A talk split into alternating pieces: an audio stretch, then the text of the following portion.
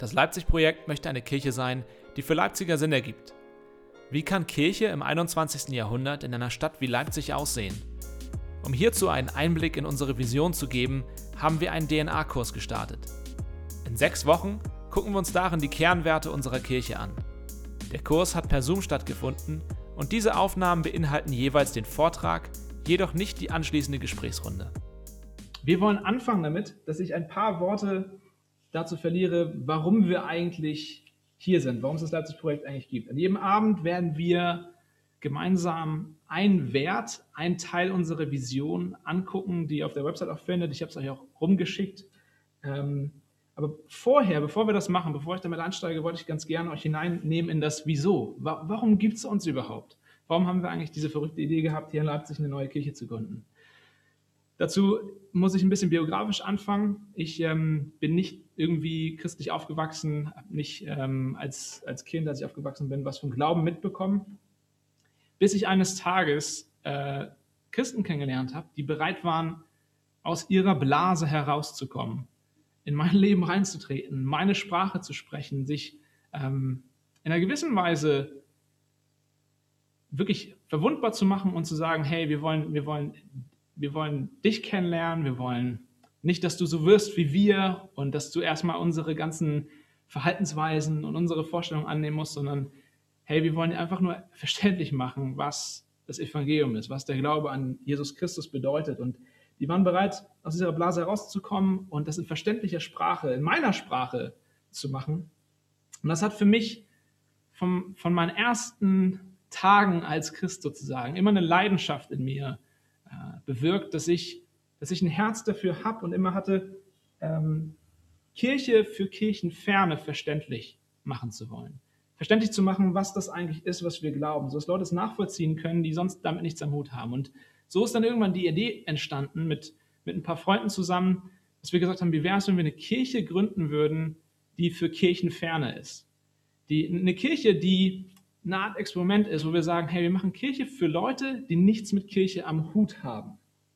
Und da gab es erstmal eine Menge Dinge, ähm, wo, die wir überlegt haben, können wir uns mal länger darüber unterhalten. Aber eine Sache war so, hey, das wäre doch genial, wenn wir das an einem Ort machen, wie Leipzig, wo, wo es nicht so ist, dass die Kirche irgendwie einen großen Stand hat und wo jeder Zweite irgendwie Christus oder sowas, sondern wo es halt wie ähm, Wissenschaftler heute über den Osten Deutschlands zu sagen, ein, einer der gottlosesten Orte der Welt, ähm, an so einen Ort zu gehen.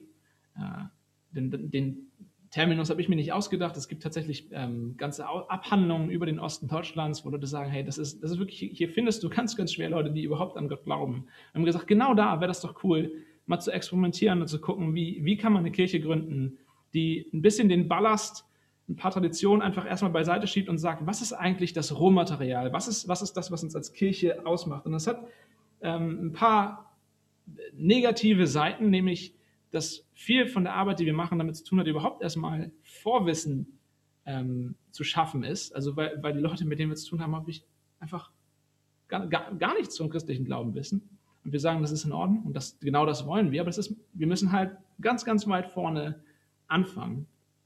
Aber das Schöne daran ist auch, dass es dieses Vorwissen nicht gibt. Das ist gleichzeitig auch das, das Wunderbare daran, weil wir sagen, hey, das gibt uns die Möglichkeit, wirklich mal, mal den Ballast beiseite zu lassen und, und zu sagen, was ist denn eigentlich der Kern von dem, was wir als Christen glauben und was, was Kirche ausmacht? Weil in dem Moment, wo du das machst, wo du sagst, ich, ich setze nicht voraus, dass die andere Person alles versteht, was ich sage, sondern ich will bereit sein zu sagen, okay, wie, wie kann ich das verständlich machen? In dem Moment verstehst du häufig erst selbst, was du da glaubst. Und ähm, wir, wir finden das unheimlich bereichernd. Aber das war so ein bisschen die Idee. Und du wirst auch merken, wenn du noch nicht Teil des Leipzig-Projekts bist, viele von euch sind schon irgendwie im Leipzig-Projekt, aber es ist trotzdem das erste Mal, dass ihr vielleicht so eine Art DNA-Kurs macht mit uns. Ähm, aber du wirst merken, dass wir deswegen überall in allen Gruppen, in allen Veranstaltungen eigentlich Leute haben, die sagen, hey, ich weiß überhaupt gar nicht, wo ich auf dieser christlichen Reise bin oder auf dieser Glaubensreise. Ich weiß nicht, ob das was für mich ist. Und genau das wollen wir. Wir sind eine Kirche für Leute, die mit Kirche nichts am Hut haben. Und wir haben damals angefangen mit einer Gruppe von Freunden, dass wir uns ein weißes Blatt genommen haben. Also Kirche für die Stadt war unser Motto. Ähm, wir haben ein weißes Blatt uns genommen äh, und gesagt, okay, wenn wir, als, wenn wir anfangen bei Null und sagen, wir haben weißes Blatt, wir können im Prinzip gründen, was wir wollen, ähm, was sind die unabdingbaren Dinge, die auf jeden Fall auf dieses weiße Blatt müssen? Was ist essentiell für eine Kirche? Jesus sagt, ähm, was nützt Salz, wenn es nicht salzt? Was nützt Salz, wenn es fade wird? Er, er stellt die Frage, hey, was ist, wenn ihr in die Welt geht und irgendwas machen wollt und große Dinge bewirken wollt, aber ihr verliert das Eigentliche, was euch zum Salz macht? Ich weiß nicht, ob das Bild euch ähm, für euch Sinn macht, aber wir haben uns gefragt, okay, wenn wir eine Kirche gründen wollen, es, es gibt Dinge, die können wir nicht über Bord werfen. Es gibt Dinge, die sind unabdingbar. Und unser, unsere Angst war so ein bisschen, äh, oder unsere Befürchtung war so ein bisschen, dass wenn wir irgendwie anfangen, eine neue Kirche zu gründen, dass wir versuchen, so relevant zu sein, dass wir irrelevant werden. Dass wir so relevant werden, dass wir irrelevant werden. In dem Sinne, dass wir, dass wir versuchen, uns so sehr anzupassen an alles, was so in der Welt passiert, dass wir das Eigentliche verlieren, was uns zu uns macht, zur Kirche macht, zu Christen macht. Deswegen haben wir gesagt, okay, was ist das, wenn wir in die Bibel gucken, was, ist, was sind die Dinge, die essentiell sind? Und ähm, ganz schnell sind wir darauf gekommen, es ist das Evangelium, ähm, die Botschaft von Jesus und wie er am Kreuz alles auf sich genommen hat, was wir verbockt haben. Und ähm, manche Kirchen sind für ihre Musik bekannt oder für ihre Liturgie, ihre Tradition. Manche Kirchen sind dafür bekannt, wie sie mit ähm, sogenannten Geistesgaben umgehen.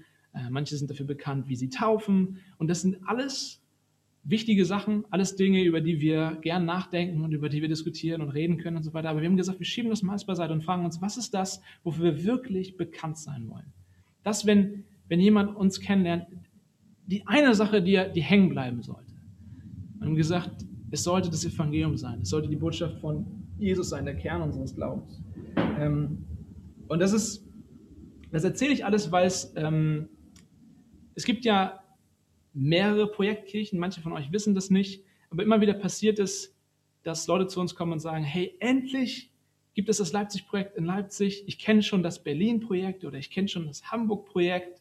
Ähm, endlich gibt es euch auch in Leipzig. Und dann müssen wir immer so ein bisschen auf die Bremse treten und die Euphorie so ein bisschen dämpfen, weil wir sagen, ja, mh, hm, aber hast du denn verstanden, was diese Projektkirchen eigentlich ausmacht? Weil, weil, weil diese Projektkirchen sind kein Franchise-Unternehmen, ähm, sondern wir sind, wir, sind, wir sind zwar alle miteinander vernetzt und ähm, hängen auch zusammen, aber im Kern das, was uns ausmacht, sind zwei Dinge, zwei Grundüberzeugungen, nämlich einmal das Kreuz oder man könnte auch sagen das Evangelium, es ist nur ein anderes Wort sozusagen dafür. Ähm, das eine ist das Kreuz und das andere ist der Kontext. All diese Projektkirchen, und wenn du davon nicht gehört hast, ist auch völlig in Ordnung, ist nicht wichtig, aber für die, die es gehört haben, ähm, all diese Projektkirchen glauben zutiefst daran, dass, dass wir zwei Dinge haben, die uns ausmachen. Nämlich das eine ist, dass wir das Evangelium in die Mitte stellen, dass uns das antreibt, dass das das Wichtigste für uns ist dass das Zentrum ist, um das wir uns drehen, aber gleichzeitig, dass wir dieses Evangelium in einen neuen Kontext, zum Beispiel in eine neue Stadt oder einen neuen Stadtteil, übersetzen müssen.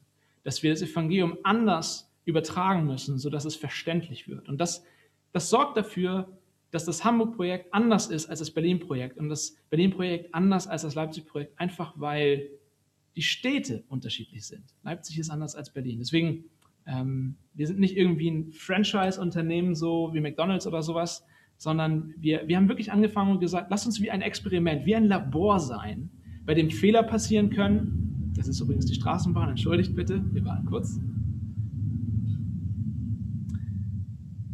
Bei dem Fehler passieren können, äh, bei dem wir Sachen ausprobieren, ähm, aber wo wir auf jeden Fall immer wieder den Herzschlag haben dafür, okay, wie können wir die Botschaft vom Kreuz in unserem Kontext verständlich, sprachfähig machen. Ähm, das treibt uns an. Äh, das ist, was uns ausmacht. Und ähm, wir alle teilen diese Liebe zum, zum Evangelium. Wir teilen, wir teilen alle diese Liebe zu unserem Ort, zu unserer Stadt. Ähm, und manche von euch, vielleicht ist, ist das für den einen oder anderen irgendwie komisch, so wie, wie was heißt denn jetzt das Evangelium übertragen, übersetzen? Ähm, stellt dir so vor, es gibt es gibt ein Evangelium. Es gibt eine Kernbotschaft des christlichen Glaubens. Im Neuen Testament steht sogar der Satz, wer, wer ein anderes Evangelium predigt, sei verflucht. Das heißt, es gibt nur ein einziges, ein unwandelbares. Und gleichzeitig, wenn du in die Bibel guckst, hat mich am Anfang total verwirrt, gibt es vier Evangelien. Matthäus, Markus, Lukas, Johannes. Vier Evangelien, viermal der Bericht von Jesus. Und da kratze ich mir den Kopf und denke, was soll das? Der Punkt ist der, es gibt nur ein Evangelium, es gibt nur eine Kernbotschaft. Aber Gott verlangt von uns, das glauben wir, Gott erwartet von uns, dass wir dieses Evangelium in unsere Zeit, an unseren Ort, in unsere Sprache übersetzen. Und exakt das ist das, was wir als Leipzig-Projekt wollen. Und jetzt wird ähm, Nathalie uns überleiten sozusagen in das Thema des Evangeliums, wo wir erklären, was ist das eigentlich, warum begeistert uns das, indem sie uns erzählt, wie ihre Geschichte mit dem Evangelium war und warum sie so begeistert ist vom Evangelium. Hallo, ich bin Nathalie. Ähm, ich komme aus Norddeutschland, aus Schleswig-Holstein und habe in Hamburg vor einigen Jahren meinen Mann kennengelernt, den Jonathan. Vielleicht habt ihr ihn schon mal auf der Bühne gesehen, wenn ihr in einem unserer Gottesdienste wart. Er spielt dann manchmal Gitarre. Und direkt nach dem Abitur haben wir geheiratet und mittlerweile haben wir drei Kinder. Ähm, die sind fast sechs, vier und acht Monate knapp. Äh, diese Kinder ja, sind oft herausfordernd für mich, manchmal überfordern sie mich auch, aber ganz oft sind sie eine große Freude. Ähm, ich bin Lehrerin für Mathe und Deutsch und ähm, seit dem ersten Kind war ich aber nicht mehr in der Schule. ähm, wir sind 2018 ähm, von Hamburg nach Leipzig gezogen, um hier mit dem Startteam ja, das Leipzig-Projekt zu gründen. Und während ich ähm, quasi mit den Kindern zu Hause war und dann auch hier nach Leipzig gezogen bin, ähm, habe ich ein bisschen angefangen zu schreiben in meiner Elternzeit, habe dann manchmal Artikel für christliche Zeitschriften geschrieben und so kam es, dass ähm, ja, Gott mir am Ende irgendwie die Möglichkeit geschenkt hat, ein Buch zu schreiben. Das war ein ich bin jetzt irgendwie neben meinen Kindern zu Hause. Genau, was ich im Leipzig-Projekt mache, das ist ähm, hauptsächlich, dass ich mit meinem Mann Jonathan ein Kollektiv leiten darf. Wir haben aktuell drei und ähm, das macht mir sehr viel Freude. Ähm, außerdem mache ich noch ab und zu die Kinderzeit und habe auch ein Herz für die Frauenarbeit, die gerade so ein bisschen auf Eis liegt, Corona-bedingt, wie so vieles andere. Genau. Und ich darf euch erzählen, wie ich das Evangelium kennengelernt habe. Also ich wusste die ersten Jahre meines Lebens eigentlich gar nicht so genau, dass es Gott gibt. Hm, meine Eltern sind sonntags äh, in eine Kirche gegangen, aber da gab es nichts für Kinder. Das heißt, ich bin eigentlich erstmal nur zu Hause geblieben, habe gar nichts von der Kirche gesehen. Und als ich dann in die Schule gekommen bin, ähm, wurde ich quasi mitgenommen, weil es kein Kinderprogramm gab, saß ich dann zwischen den Erwachsenen und habe eigentlich so gut wie gar nichts verstanden. Ähm, ich habe irgendwie verstanden, dass es Gott gibt, aber für mich war er halt irgendwie, ja, ich weiß nicht, ein fernes Wesen, zu dem ich eigentlich gar keine Beziehung hatte. Und da meine Eltern jetzt zu Hause nicht wirklich ähm, gebetet haben oder irgendwie in der Bibel gelesen haben, ähm, habe ich eigentlich wirklich ähm, nichts mit ihm zu tun gehabt. Weil aber diese Kirche ziemlich streng war, ziemlich viele Regeln hatte, ähm, war dann für mich irgendwie so ein bisschen mein Eindruck, dass Gott ziemlich streng sein muss und ähm, dass er ziemlich viele Regeln hat, die ich einhalten muss. Ähm, Entschuldigung, ich habe irgendwie was mit meinen Augen gerade. ähm, genau. Ich habe das manchmal, dass ich abends, wenn ich auf den Bildschirm starre, äh, tränende Augen bekomme. Ähm, und ich habe also Gott als sehr streng und ähm, ja, vielleicht auch fern und streng empfunden. Aber es kam dann wirklich so, dass Gott in mein Leben gekommen ist. Ich kann es nicht anders sagen, weil plötzlich habe ich angefangen, selber in der Bibel zu lesen, weil ich einfach wissen wollte, ähm, was er wirklich für ein Gott ist. Und ähm, als ich dann in der Bibel gelesen habe, habe ich viel erstmal so von den Geboten gelesen und davon, was Gott von mir möchte. Es hat mich dann äh, ziemlich schockiert, weil ich gemerkt habe, okay, es gibt wirklich Regeln und irgendwie kann ich die nicht ganz einhalten. Da gab es zum Beispiel dann diese Regel, ihr kennt es vielleicht auch das Gebot, du sollst nicht töten. Und Jesus verschärft es sogar noch und sagt, ähm, wenn du zornig bist auf jemanden, dann hast du ihn schon getötet. Und ich dachte, oh, wie kann ich denn überhaupt irgendwie diese Gebote einhalten? Ähm, ich schaffe ja nicht mal das Kleinste so. Dankeschön. Ja, und ähm, so kam es quasi, dass ich ähm, ja dann auf der Suche war irgendwie nach Gott und gleichzeitig Angst hatte oder irgendwie Furcht vor ihm hatte, weil ich gemerkt habe, ich kann seinen Ansprüchen gar nicht genügen. Und irgendwie kam es, dass bei uns zu Hause eine Zeitschrift auf dem Tisch lag. Die habe ich mir dann gegriffen. Ich war mittlerweile 13 Jahre alt und habe diese Zeitschrift gelesen.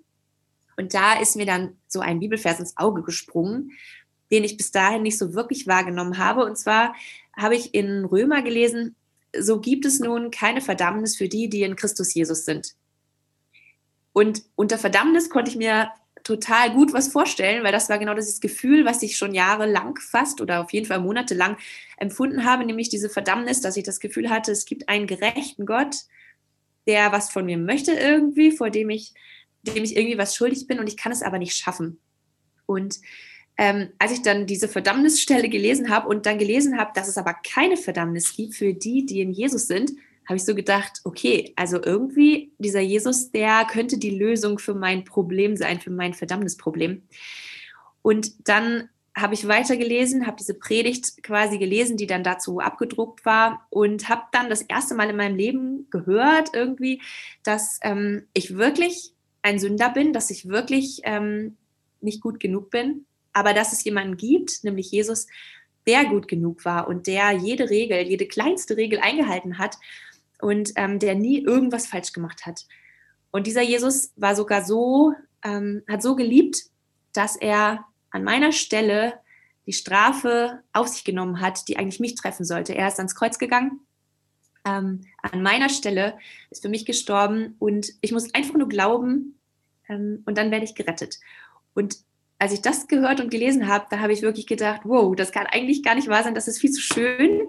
Aber ich habe gedacht, ja, diesen Jesus, den möchte ich haben. Also ähm, ja, diese Verdammnis will ich nicht mehr spüren, ich möchte wirklich gerettet werden. Und ich habe dann ein Gebet gesprochen, was dort abgedruckt war. Ich habe Jesus um Vergebung meiner Schuld gebeten und ihn gebeten, einfach in mein Leben zu kommen.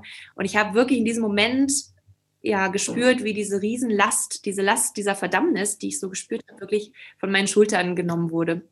Und von da an ähm, hat sich mein Leben wirklich verändert, radikal, würde ich sagen.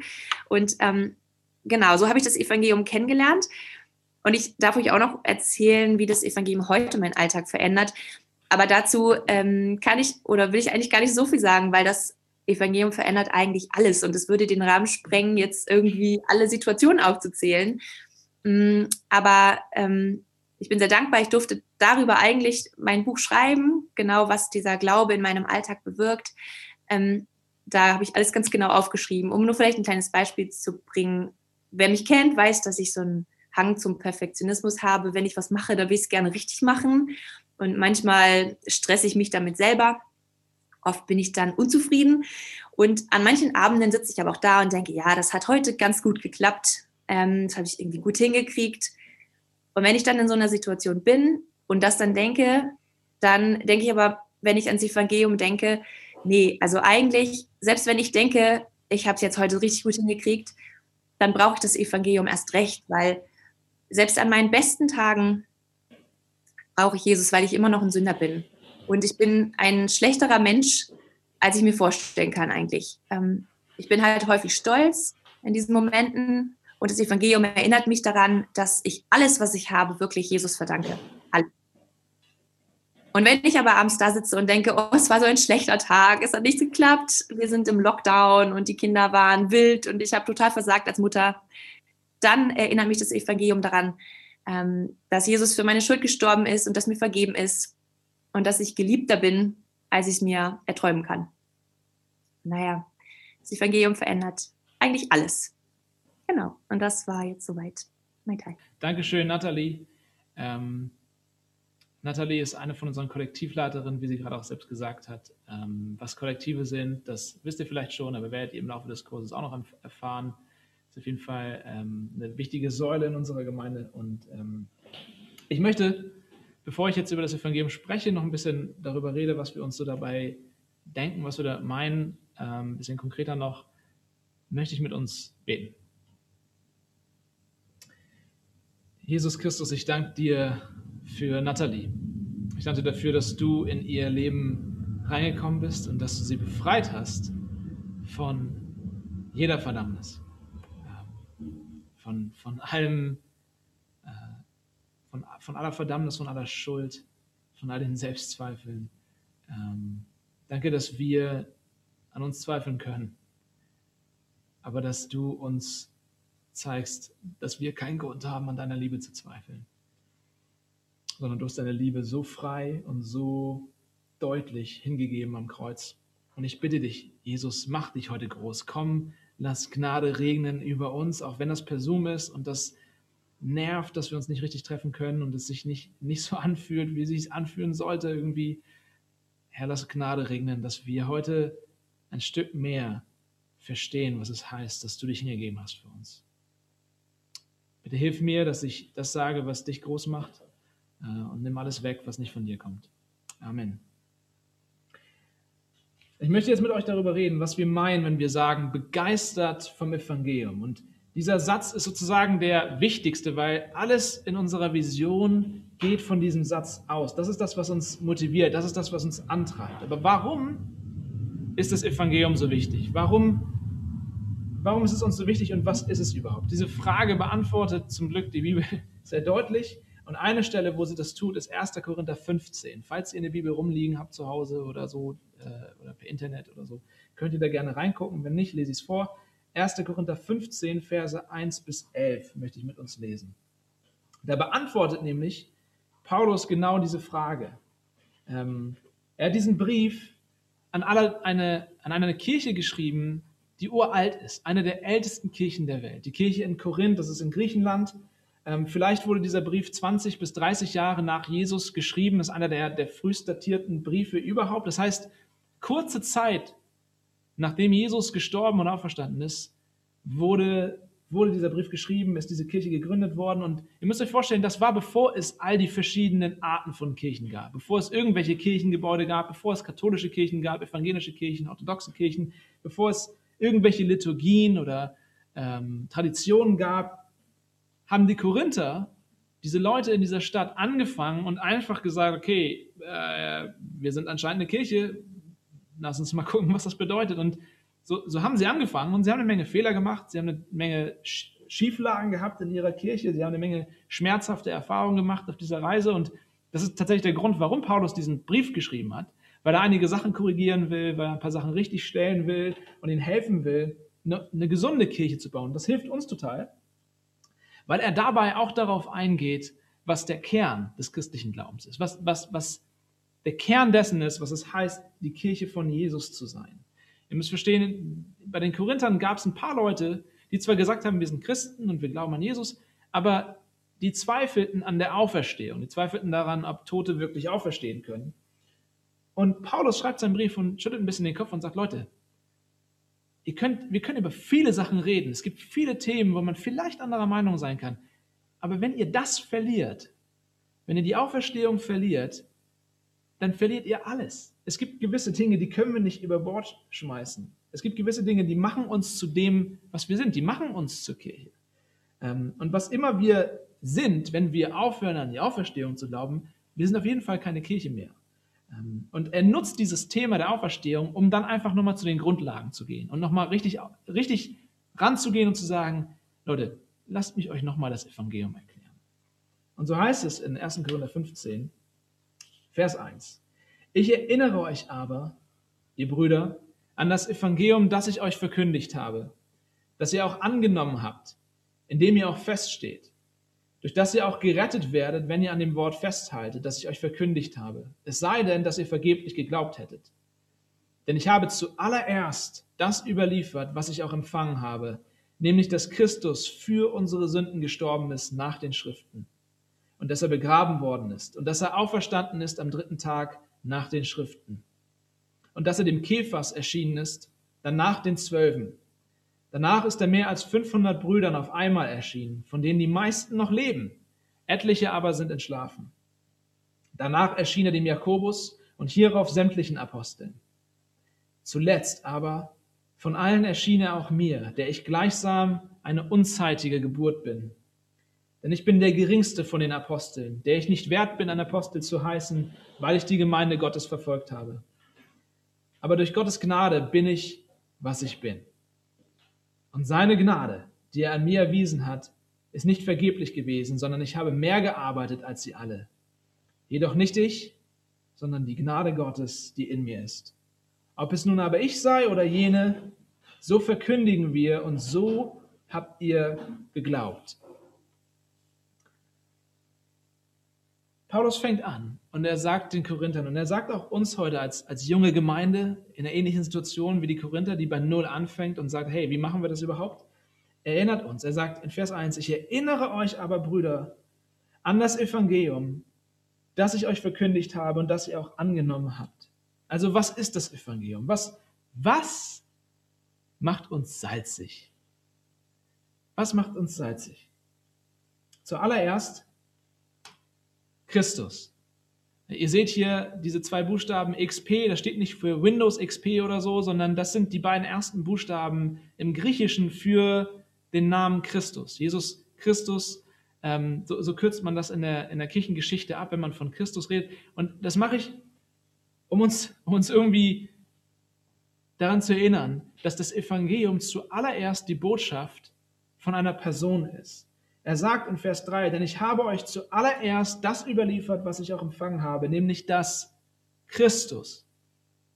Das Christus. Das ist, das ist wichtig. Er sagt, ich habe euch zuallererst, ich habe euch am allerwichtigsten, könnte man übersetzen, über, über, übertragen, übergeben, was Christus getan hat. Und das ganze Evangelium dreht sich um eine Person. Das ist, das ist interessant, weil das komplett anders ist als jede andere Religion. Wenn ihr mir überlegt, Buddha, Mohammed oder wen auch immer du nehmen willst, sind in einer gewissen Weise Überbringer einer Lehre, einer Religion, einer Weltanschauung. Sie bringen uns Anweisungen, sie bringen uns Ratschläge, sie bringen uns Lehren, sie bringen uns Regeln, sowas wie Buddha, der, der den achtfältigen Pfad gelehrt hat, oder äh, Mohammed, der die fünf Säulen des Islams überliefert hat. Aber, aber diese Religionsstifter sind nicht selbst die Nachricht, sind nicht selbst der Kern der Botschaft, sondern sie sind Überbringer von Ratschlägen, von Anweisungen und so weiter. Das Evangelium ist aber kein Rat, ist kein Set von Regeln, wie wir uns verhalten sollen. Das Evangelium ist eine Nachricht von einer Person. Die Nachricht von Jesus Christus das Interessante an, an, am christlichen Glauben ist, dass sich alles um die Person Jesus Christus dreht. Er ist nicht nur der Überbringer von irgendwas, sondern er selbst ist die Botschaft. Er selbst ist das, was überbracht wird. Und wir müssen dabei verstehen, was das Wort Evangelium eigentlich bedeutet. Evangelium bedeutet so viel wie gute Nachricht. Und das ist eigentlich zu wenig gesagt, weil in der damaligen Zeit, in der Antike, gab es ganz, ganz viele Evangelien, nämlich Evangelien waren weltbewegende Nachrichten. Nachrichten, die dein Leben verändert haben. Zum Beispiel, ähm, wenn, ein, wenn ein Kaiser Krieg gegen einen anderen Kaiser geführt hat, zwei Reiche kämpfen gegeneinander und die gegnerische Armee steht vor den Toren deiner Stadt. Und du sitzt dort und die Soldaten kämpfen gerade vor den Toren deiner Stadt gegen diesen Feind, der angreift. Und auf einmal kommt der Herold in die Stadt hinein der Evangelist, so wie er früher hieß, und er verkündigte eine Botschaft und er verkündigte, wir haben gewonnen. Der Krieg ist zu Ende, wir haben die anderen in die Flucht geschlagen, ihr werdet leben. Ihr werdet nicht versklavt, ihr werdet nicht sterben, sondern wir haben gewonnen. Das war ein Evangelium. Das war eine Nachricht, die dein Leben nachhaltig verändert hat. Und die ersten Christen haben sich angeguckt, wer Jesus Christus ist und was er getan hat, haben gesagt, das ist wirklich Evangelium. Und versteht ihr, Religionen bringen uns immer ein Set an Lehren, an Regeln, Dinge, die wir befolgen sollen, Dinge, wie wir unser Leben ändern sollen. Aber das Evangelium bringt uns eine Nachricht, die unser Leben bereits verändert. Bringt uns eine Nachricht, die unser Leben verändert. Nicht wir müssen etwas tun, sondern etwas ist geschehen. Religionen sagen uns, was wir tun sollen. Das Evangelium sagt uns, was Christus getan hat. Also was hat er getan? Zweiter Punkt, Kreuz. Er ging ans Kreuz, heißt es in dem, ähm, in dem Text. Da steht nämlich, dass Christus für unsere Sünden gestorben ist nach den Schriften. Jesus ist für unsere Sünden gestorben. Wo ist er gestorben? Am Kreuz. Und da steht immer wieder dieser, dieser Satz nach den Schriften. Damit ist die Bibel gemeint, das Alte und das, das Alte Testament in dem, in dem Moment noch. Und die ganze Bibel letztendlich redet von einer einzigen Sache. Die ganze Bibel hat eine einzige Botschaft. Jesus selbst sagt das im Lukas-Evangelium, sagt er zu seinen Jüngern, hey, die ganze Schrift, von Mose bis zu allen Propheten, alle sprechen von mir. Alle reden von mir. Die, die Bibel ist ein Buch, das einen roten Faden hat. Und dieser rote Faden ist das Evangelium. Wir haben den Bibelkurs gehabt im letzten Jahr. Die, die da waren, erinnern sich daran, dass wir die ganze Bibel einmal durchgegangen sind oder fast die ganze Bibel und diesen roten Faden gesehen haben, gesehen haben, wie alles auf das Kreuz hinweist und alles zum Kreuz hingeht.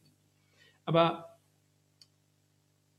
das, also man könnte jetzt noch viel dazu sagen. Das Evangelium ist noch ein bisschen komplexer, als ich es heute darstellen kann. Es ist nicht so, dass man das an einem, an einem, einem Abend, an einem Abend ähm, komplett ausführen kann. Aber versteht es euch so vor, das Evangelium ist das Herz der Bibel. Und so wie das Evangelium das Herz der Bibel ist, ist das Kreuz das Herz vom Evangelium. Der Kern, die allerwichtigste Sache an der Botschaft von Jesus ist das, was am Kreuz passiert ist. Also worum geht es am Kreuz? Am Kreuz geht es um Stellvertretung. Wir sehen in dem Text in Vers 3, dass Jesus für unsere Sünden gestorben ist. Das für ist ein bisschen unscheinbar, nur drei, Wörter, drei Buchstaben im Deutschen. Im Griechischen bedeutet das nicht einfach nur für, es bedeutet an unserer Stelle. Dass Christus an unserer Stelle für unsere Sünden gestorben ist. Und ähm, egal wie viel du über den christlichen Glauben weißt, vielleicht hast du eins von diesen Bildern schon mal gehört. Es gibt verschiedene, es gibt, es gibt endlose Bilder dafür, was am Kreuz passiert ist, die die Bibel uns nennt. Ein paar Beispiele sind das Bild von Schuld, dass wir Schuld auf uns geladen haben. Und Jesus kommt und am Kreuz passiert Folgendes. Er bezahlt unsere Schuld. Ein anderes Bild ist, dass wir unter die Macht der Sünde gefallen sind. Das heißt, wir, ähm, wir können nicht mehr heraus aus dem Mist, in dem wir sind. Aufgrund unserer eigenen Entscheidung. Wir, wir kommen nicht mehr raus aus unserer Abhängigkeit oder was auch immer es ist. Und Jesus am Kreuz hat die Macht der Sünde gebrochen. Er hat gesiegt über unsere Sünde. Das ist ein anderes Bild. Oder ein weiteres Bild, das du vielleicht schon mal gehört hast, ist das Bild von Strafe. Das ist das beliebteste von allen Bildern. Ähm, das Bild von Strafe, dass Gott ein gerechter Richter ist, der nicht parteiisch ist, sondern der sagt, hey, ich muss das Recht durchsetzen, so wie es ist, egal wie ich da vor mir habe.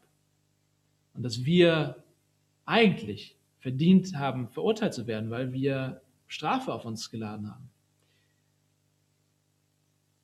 Und dass Jesus kommt und sagt, ich nehme diese Strafe auf mich. Was auch immer das Urteil ist, ich nehme es auf mich. Am Kreuz passiert genau das. Jesus wird verurteilt, damit wir freigesprochen werden können.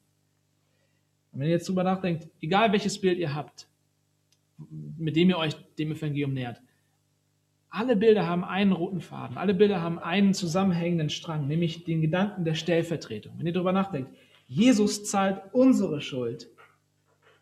Jesus besiegt unsere Sünde. Jesus trägt unsere Strafe an unserer Stelle.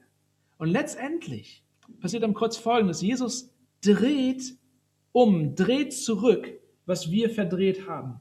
Weil wisst ihr, dieses Thema Stellvertretung ist unheimlich wichtig, um die Bibel zu verstehen.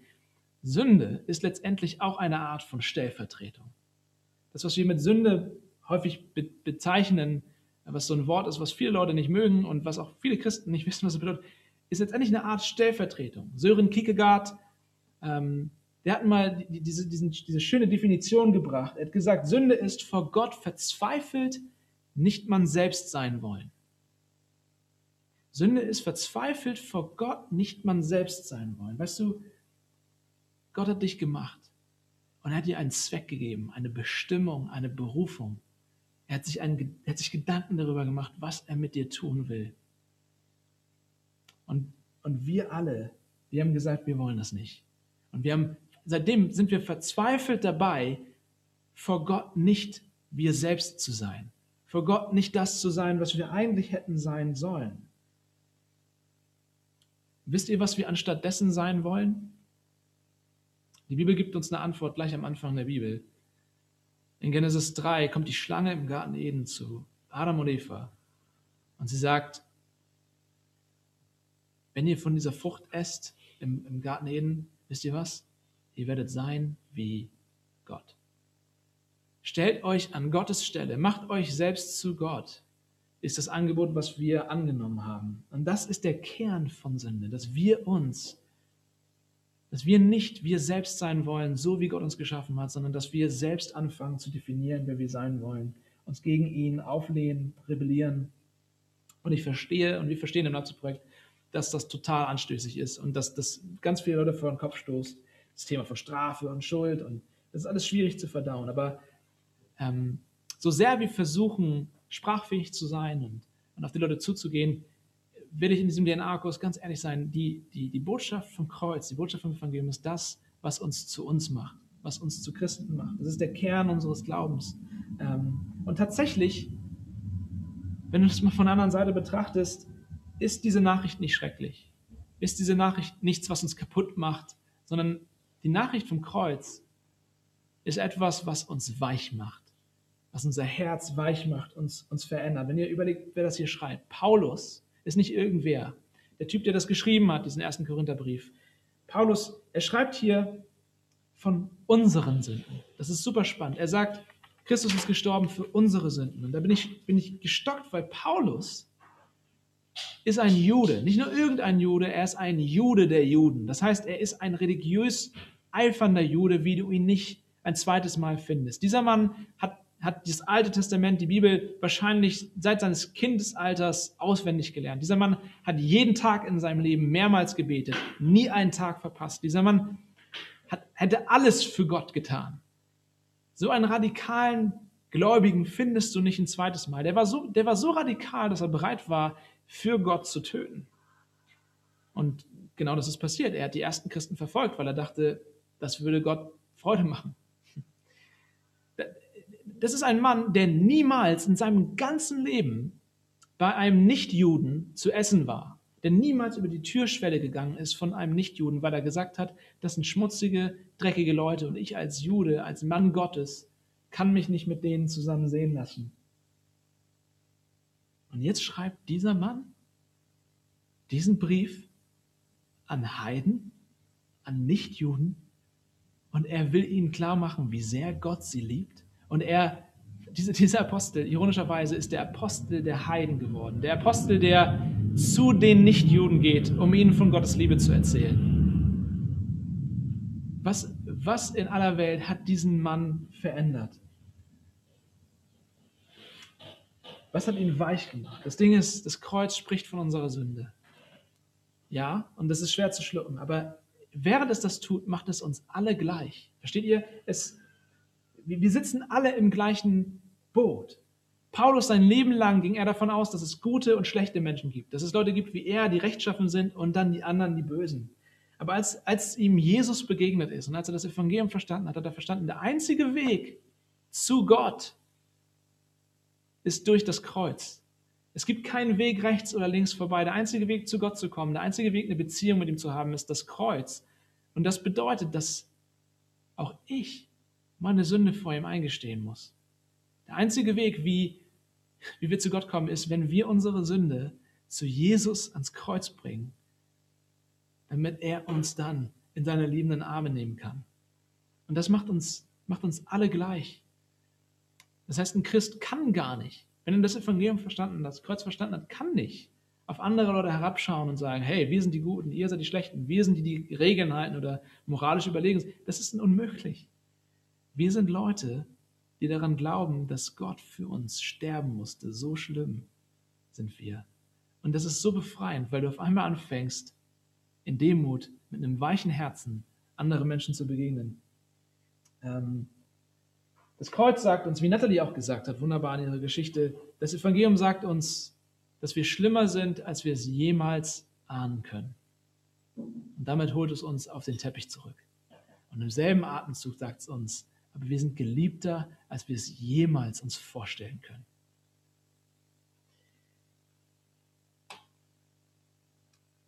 Dann kommt es zur Auferstehung. Paulus sagt in Vers 4, und dass er begraben worden ist und dass er auferstanden ist am dritten Tag nach den Schriften. Jesus ist gestorben für unsere Sünden und dann auferstanden am dritten Tag. Und die Auferstehung ist in einer gewissen Weise einfach die andere Seite der Medaille vom Kreuz. Es ist eine Botschaft, die du nicht trennen kannst. Verlierst du das eine, verlierst du auch das andere. Weil die Auferstehung ist letztendlich das Siegel, der Beleg, der Beweis dafür, dass das Kreuz nicht einfach nur eine nette Idee war, sondern dass am Kreuz wirklich etwas Kosmisches passiert ist. Wenn du mal zurückdenkst an das Bild, was ich gerade gebracht habe von Schuld. Ähm, in der Antike damals, in dem Römischen Reich, wenn du Schulden hattest, wenn du dir Geld geliehen hast und du konntest diese Schulden nicht bis zu dem gesetzten Termin zurückzahlen, weißt du, was dann passiert ist? Du bist in die Sklaverei gegangen. Sklaverei hieß damals noch was anderes, als wir das heute verstehen, aber Sklaverei war in einer gewissen Weise eine, eine Form von, äh, von Schulden abbezahlen. Wenn du sagtest, ich habe die Mittel nicht, meine Schuld bei dir abzubezahlen, dann hast du gesagt, nimm mich. Ich werde so lange in deinem Haus dienen, als dein Butler, als dein Diener, bis ich abbezahlt habe, was ich, was ich dir schulde. Und wenn man das versteht, dann versteht man besser, was in der Auferstehung passiert, weil woher wusste man, dass jemand seine Schuld abbezahlt hatte? Woher wusste man, dass ein Sklave seine Schuld abbezahlt hatte? Man wusste es daran, dass man ihn frei auf der Straße rumlaufen sah. Weil in dem Moment, wo die Person freigelassen wurde, war das der Beweis dafür, diese Person ist schuldenfrei. Diese Person ist kein Sklave mehr. Diese Person hat alles abbezahlt. Und die Auferstehung ist genau das. Als Jesus aus diesem Grab gestiegen ist nach drei Tagen, hat er der Welt gesagt, der Tod musste mich freigeben. Das Grab musste mich freilassen, weil ich habe alles, aber auch wirklich alles bezahlt. Wenn da auch nur ein Penny, auch nur ein Cent von unserer Schuld noch übrig wäre, Jesus wäre noch im Grab. Aber weil er auferstanden ist, wissen wir, alles wurde bezahlt. Und deshalb ist es Paulus auch so wichtig, wenn ihr in den Text guckt, keinen Zweifel daran zu lassen, dass Jesus wirklich auferstanden ist. Deswegen listet er auch all die Zeugen auf in Vers 5. Da sagt er, und dass er dem Kephas erschienen ist. Kephas ist nicht irgendwie Käse oder sowas äh, oder Kefir oder was auch immer, sondern Kephas ist ein anderer Name für Petrus ist einer von den zwölf besten Freunden von Jesus. Und er sagt, dass er dem Käfers erschienen ist und danach den Zwölfen. Und dann sagt er, danach ist er mehr als 500 Brüdern auf einmal erschienen. Das erzählt er alles nicht einfach so, sondern er sagt es, damit wir nicht für eine Sekunde auf, das, auf den dummen Gedanken kommen, dass, was im letzten Jahrhundert leider passiert ist, dass Leute diese Theorie entwickelt haben, dass Petrus und seine besten Freunde Jesus so gerne hatten und so sehr vermisst haben, dass sie sich einfach nicht vorstellen konnten, dass er weg ist. Und deswegen haben sie die ganze Auferstehung erfunden. Paulus setzt ihm den Riegel vor und sagt, Leute, das ist nicht einfach nur Wunschdenken von Petrus und seinen Freunden. 500 andere Leute haben ihn gesehen. Der ist wirklich auferstanden. Das, das, es kann auch keine Halluzination sein oder sowas, weil 500 Leute haben keine Gruppenhalluzinationen, sowas gibt es nicht. Nein, hier haben wirklich eine ganze, ganze Reihe Leute Jesus den Auferstandenen gesehen. Paulus bettelt darum, dass wir ihm das abkaufen. Und er, er sagt, Leute, das ist nicht einfach nur eine nette Idee. Es ist fundamental, dass wir verstehen, dass die Auferstehung Tatsachen beschreibt, Nachricht ist. Und zuletzt sagte er, auch ihm ist Jesus erschienen. Und ich finde das, find das spannend, weil, weil Paulus einerseits ein Augenzeuge ist und andererseits geht er einen Schritt zurück und ist demütig äh, und redet gar nicht so viel von sich. Wenn wir in Vers 3 nochmal reingucken, da sagt er, denn ich habe euch zuallererst das überliefert, was ich empfangen habe. Was, was, worum es Paulus geht, ist, er will nicht sagen, haha, guckt euch an, was für eine tolle neue Religion ich euch bringe oder eine tolle neue Lehre oder sowas, sondern, sondern Paulus sagt, ey Leute, das hier ist nicht auf meinen Mist gewachsen. Ich bin nicht derjenige, der sich das ausgedacht hat. Ich habe mir diese ganze Geschichte vom Kreuz, von Auferstehung nicht ausgedacht, sondern es ist es ist etwas, was überliefert wurde und was ich nur weitergebe. Paulus hat nicht irgendwie eines Tages da gesessen und meditiert und dann kam ihm die Idee, oh, das wäre eine herzerwärmende Geschichte, wenn Gott sich opfern würde für uns und auferstehen würde am dritten Tag. Nein, er sagt, ich, er hat was überliefert bekommen und er liefert es weiter. Er hat die Nachricht nicht geschrieben, sondern er überbringt sie nur. Er ist nicht der Autor, er ist nur der Postbote. Und das ist wichtig, das ist wichtig weil das Evangelium eben keine Glückskeksweisheit ist.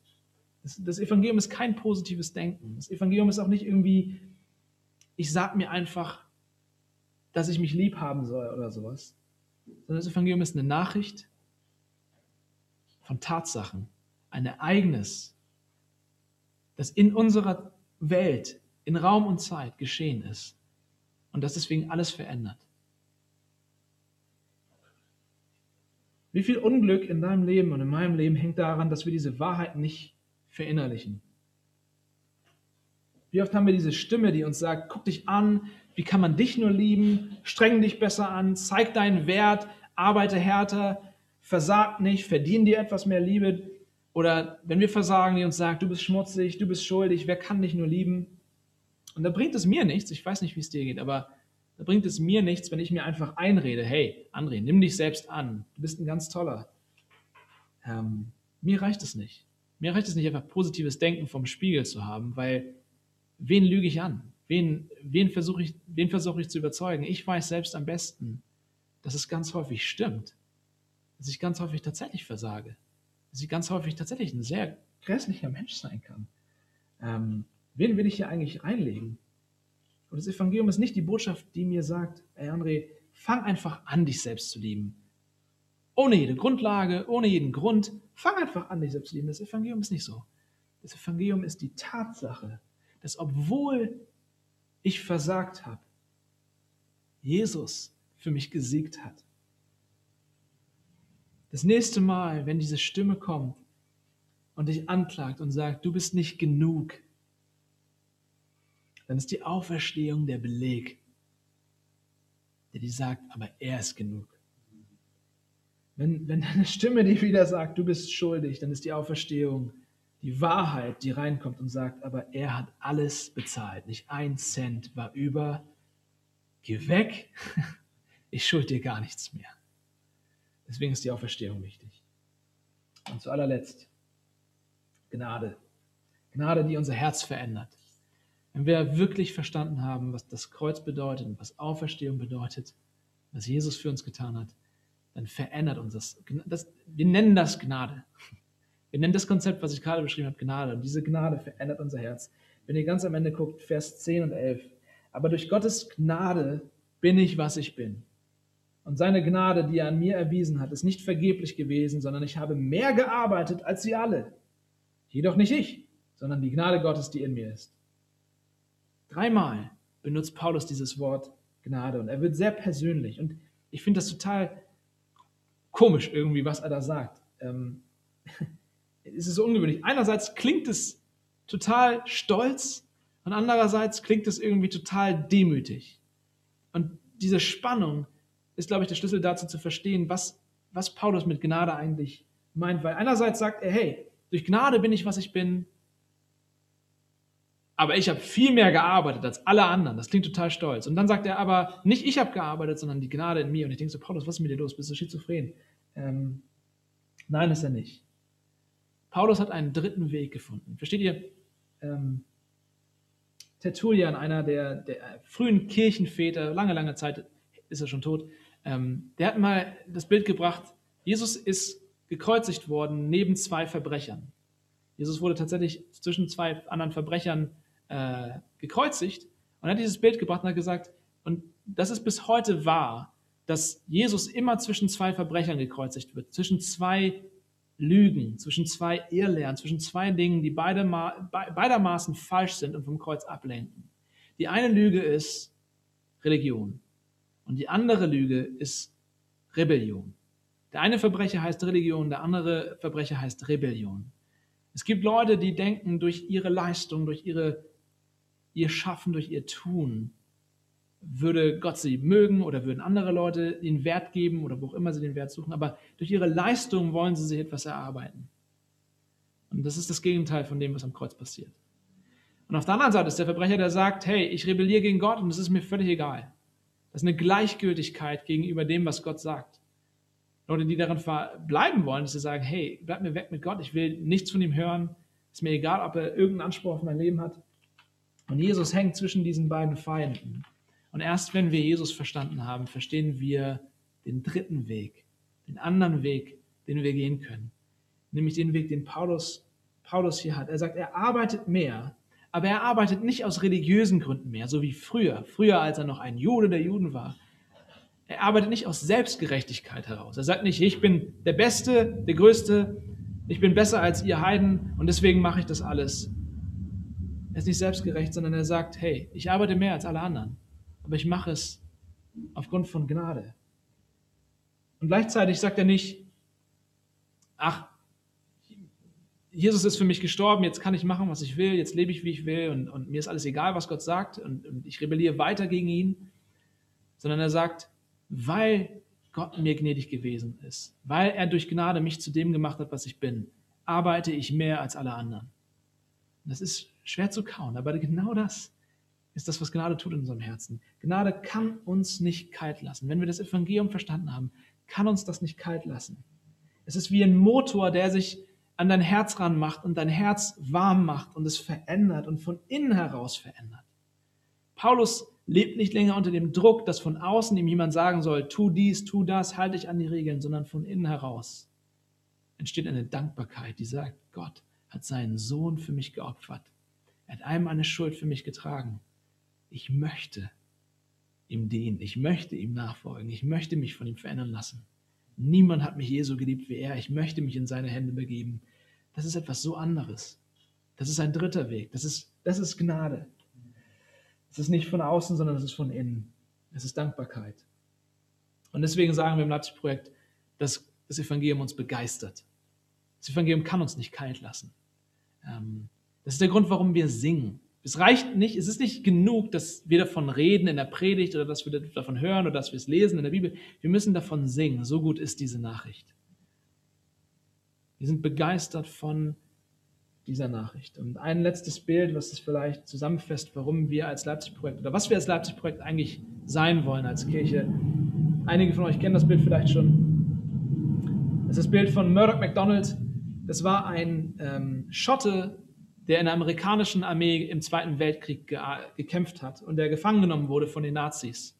Und er war, ähm, er hat gar nicht gekämpft, das stimmt gar nicht. Er war nämlich äh, Kaplan, er war Prediger, Pastor, Geistlicher, der sich um die ähm, Soldaten gekümmert hat. Und er, er ist dort im Gefangenenlager und die Briten und die Amerikaner waren getrennt. Und als äh, Pastor haben sie ihm das Recht gegeben, aus irgendeinem Grund, dass er einmal am Tag an den Zaun durfte, um mit dem Pastor der Briten zu reden. Also der amerikanische Pastor darf mit dem britischen Pastor am Zaun für ein paar Minuten reden. Und die beiden haben irgendwann gemerkt, hey, warte mal, wir sind beide schottischer Abstammung. Das heißt, wir beide können Gälisch sprechen, Dialekt in Schottland. Und deswegen konnten sie miteinander kommunizieren, ohne dass die Nazis mithören konnten, was sie sich da sagen. Und jeden Tag haben sie sich am Zaun getroffen und äh, Murdoch MacDonald hat seinem äh, britischen äh, Freund irgendwann gesagt, hey, wir haben ein Radio gebaut bei uns. Wir können, wir können das Radiosignal empfangen. Wir können hören, was da draußen in der echten Welt abgeht. Und jeden Tag ist Murdoch MacDonald an den Zaun gegangen und hat nur ein, zwei Schlagzeilen aus den Nachrichten den Briten weitergegeben. Und eines Tages beschreibt er, wie, wie er an den Zaun geht und er überbringt die Nachricht, die heißt, die Nazis haben kapituliert, der Krieg ist gewonnen. Und dann beschreibt er, wie der britische Pastor in sein Lager geht und wie das passiert, was passieren muss. Auf einmal bricht das ganze Lager in Jubel aus. Die Leute fangen an zu singen, die Leute freuen sich, die Leute sind begeistert. Auf einmal sind sie nicht mehr ähm, traurig über das Essen, genervt über die ganze Situation. Äh, sie sind freundlich zu den Hunden, die sie beißen. Sie, sind, die, die, die, sie pfeifen, wenn sie morgens aufstehen. Und er beschreibt drei Tage lang, hat es gedauert, bis dann wirklich das Gefangenenlager auch befreit wurde. Aber drei Tage lang, obwohl sich die Umstände überhaupt nicht geändert haben, nicht ein Stück sich verändert haben, sie waren weiterhin gefangen. Aber drei Tage lang war alles anders. Und er schreibt dann in, in seinem Tagebuch, ist es, er schreibt, wir wurden befreit vier Tage vor unserer Befreiung. Durch eine Nachricht. Und genau das ist das Evangelium. Genau das meinen wir, wenn wir sagen, wir sind begeistert vom Evangelium als Leipzig-Projekt. Wir sind eine Gruppe von Menschen, die diese Nachricht gehört hat und die sagt, wir sind begeistert davon. Diese, diese Nachricht ändert einfach alles. Amen.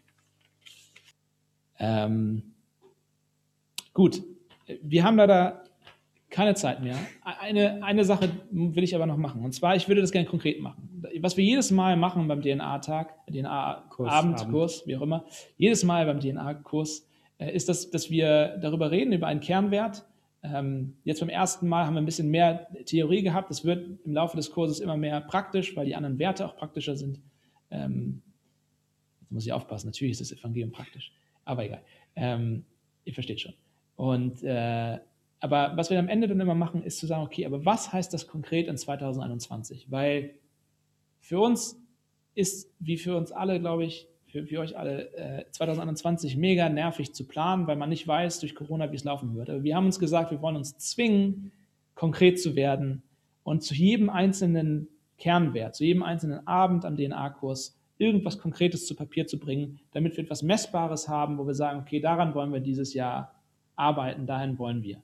Hoffe, das macht für den einen oder anderen Sinn. Für manche Leute ist das wichtiger, für andere Leute ist das gar nicht so wichtig.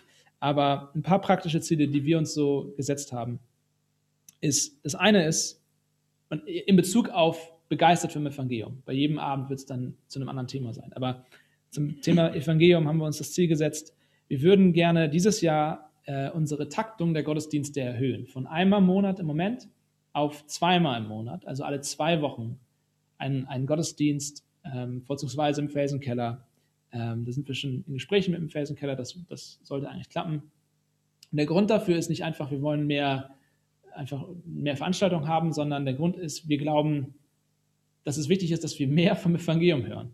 Äh, für alle, die im letzten Jahr Teil des Leipzig-Projekts schon waren, ihr wisst, dass das, ähm, wenn man nur einmal im Monat Gottesdienst hat und dann auch noch viele, äh, viel mithilft in den Gottesdiensten, es sein kann, dass man öfters mal die Predigt verpasst oder nicht in, in, bei der Musik dabei ist und ähm, dass man dann über mehrere Monate teilweise nie richtig einen Input hat, nie richtig am Gottesdienst teilnehmen kann. Und da haben wir so ein bisschen Sorge, dass es auf Dauer echt ungesund wird und sagen halt, wenn wir mehr das Evangelium ins, in den Fokus nehmen wollen, dann müssen wir uns tatsächlich mehr auf diese Weise treffen. Also zweimal im Monat Gottesdienst. Eine andere Sache, ein anderes Ziel, da verhandle ich gerade mit Jonathan, unserem, äh, unserem Kantor, unser Musiker. Ähm, ich würde gerne, Jonathan, ich hoffe, ich werfe dich jetzt nicht hier ins kalte Wasser, äh, ich würde gerne, dass wir vom Leipzig-Projekt dieses Jahr zwei eigene Lieder schreiben für unsere Gottesdienste, weil wir merken immer wieder, es gibt einerseits, ich will niemandem zu nahe treten, aber es gibt einerseits sehr traditionsreiche, tiefe, wunderbare Lieder, die aber kein Mensch versteht, weil die in halt althochdeutsch geschrieben sind. Oder es gibt Kirchenlieder, die neu sind, aber die, wenn du sie genau anguckst, häufig echt enttäuschend sind, weil sie unheimlich dünn sind, weil, weil das Evangelium gar nicht richtig durchkommt oder was weiß ich. Ähm, und wir sagen uns, hey, wenn wir hier in der Stadt der Musik, in Leipzig sind, ähm, Bach hat jede Woche neue Lieder für seine Kirche geschrieben. Das kann ich mir gar nicht vorstellen. Und da, da, hab ich, da haben wir gesagt, hey, wir wollen das Evangelium nicht nur hören und davon reden, wir wollen es singen. Und das wir brauchen Worte, die wir uns in den Mund legen können und die müssen von uns mhm. selbst kommen, die müssen authentisch sein und deswegen, wir wollen dieses Jahr zwei eigene Lieder schreiben im Leipzig-Projekt. Dritte Sache, wir wollen einmal komplett durch die Bibel gehen, indem wir einen Bibelkurs machen. Letztes Jahr hatten wir schon einen Bibelkurs, ähm, da sind wir nicht ganz durchgekommen. Dieses Jahr wollen wir das nochmal machen und diesmal wirklich von Anfang bis zur letzten Seite durch die Bibel gehen und dabei den roten Faden des Evangeliums äh, uns angucken. Äh, und das Letzte ist, wir wollen das Abendmahl stärker in den Fokus rücken. Ihr wisst, dass wir in unseren Gottesdiensten kein Abendmahl feiern. Das machen wir, weil wir sagen, wir würden in dem Moment die Hälfte der Leute ausschließen, weil 50 Prozent der Menschen in unserem Gottesdienst waren vorher noch nicht in der Kirche und würden nicht beim Abendmahl teilnehmen. Und äh, deswegen sagen wir, wir machen das Abendmahl nicht im Gottesdienst, äh, sondern haben Sonntagabends immer eine, eine gesonderte Veranstaltung, wo wir einfach uns treffen, um zu beten und Abendmahl zu feiern. Und wir merken durch Corona, durch die ganzen äh, Vorschriften und so weiter, ist es halt mega, mega schwer geworden, das weiter zu realisieren. Und die Gruppe, die sich zum Beten und Abendmahl trifft, ist immer kleiner geworden. Am Anfang war das unser Powerhouse, da hat die Kraft gelegen, die Leute sind zum Beten gekommen und es war, waren super Sachen. Und mittlerweile ist es immer ein kleinerer Haufen geworden. Und das ist für uns ein Riesenziel, ähm, dass wir das, das wieder neu beleben und das mehr zum Fokus unserer Kirche machen. Genau. Eine letzte, also wir sind jetzt quasi am Ende angekommen Und äh, eine letzte Info vom offiziellen Teil nochmal. Wir werden jetzt die sech nächsten sechs Wochen uns angucken, wer wir sind als Kirche. Und ihr habt die Möglichkeit, euch das alles anzuhören und euch Gedanken darüber zu machen. Für die von euch, die nach diesen sechs äh, Wochen sagen, okay, ja, finde ich alles so genial, ich will dabei sein, wird es noch einen Follow-up-Termin geben. Ähm, quasi einen siebten Event, der nicht einen siebten Abend, der nicht Teil des offiziellen DNA-Kurses ist, sondern der quasi dann in die Frage reingeht, wie geht das jetzt für mich praktisch weiter, wenn ich dabei sein will. Mehr Infos dazu kommen. Ich wollte es euch nur jetzt schon mal gesagt haben, falls ihr während der nächsten Wochen merkt, okay, ja, ich will dabei sein und wie mache ich jetzt weiter, es kommt ein Follow-up dazu. Genau. Und dann. Sehr gut.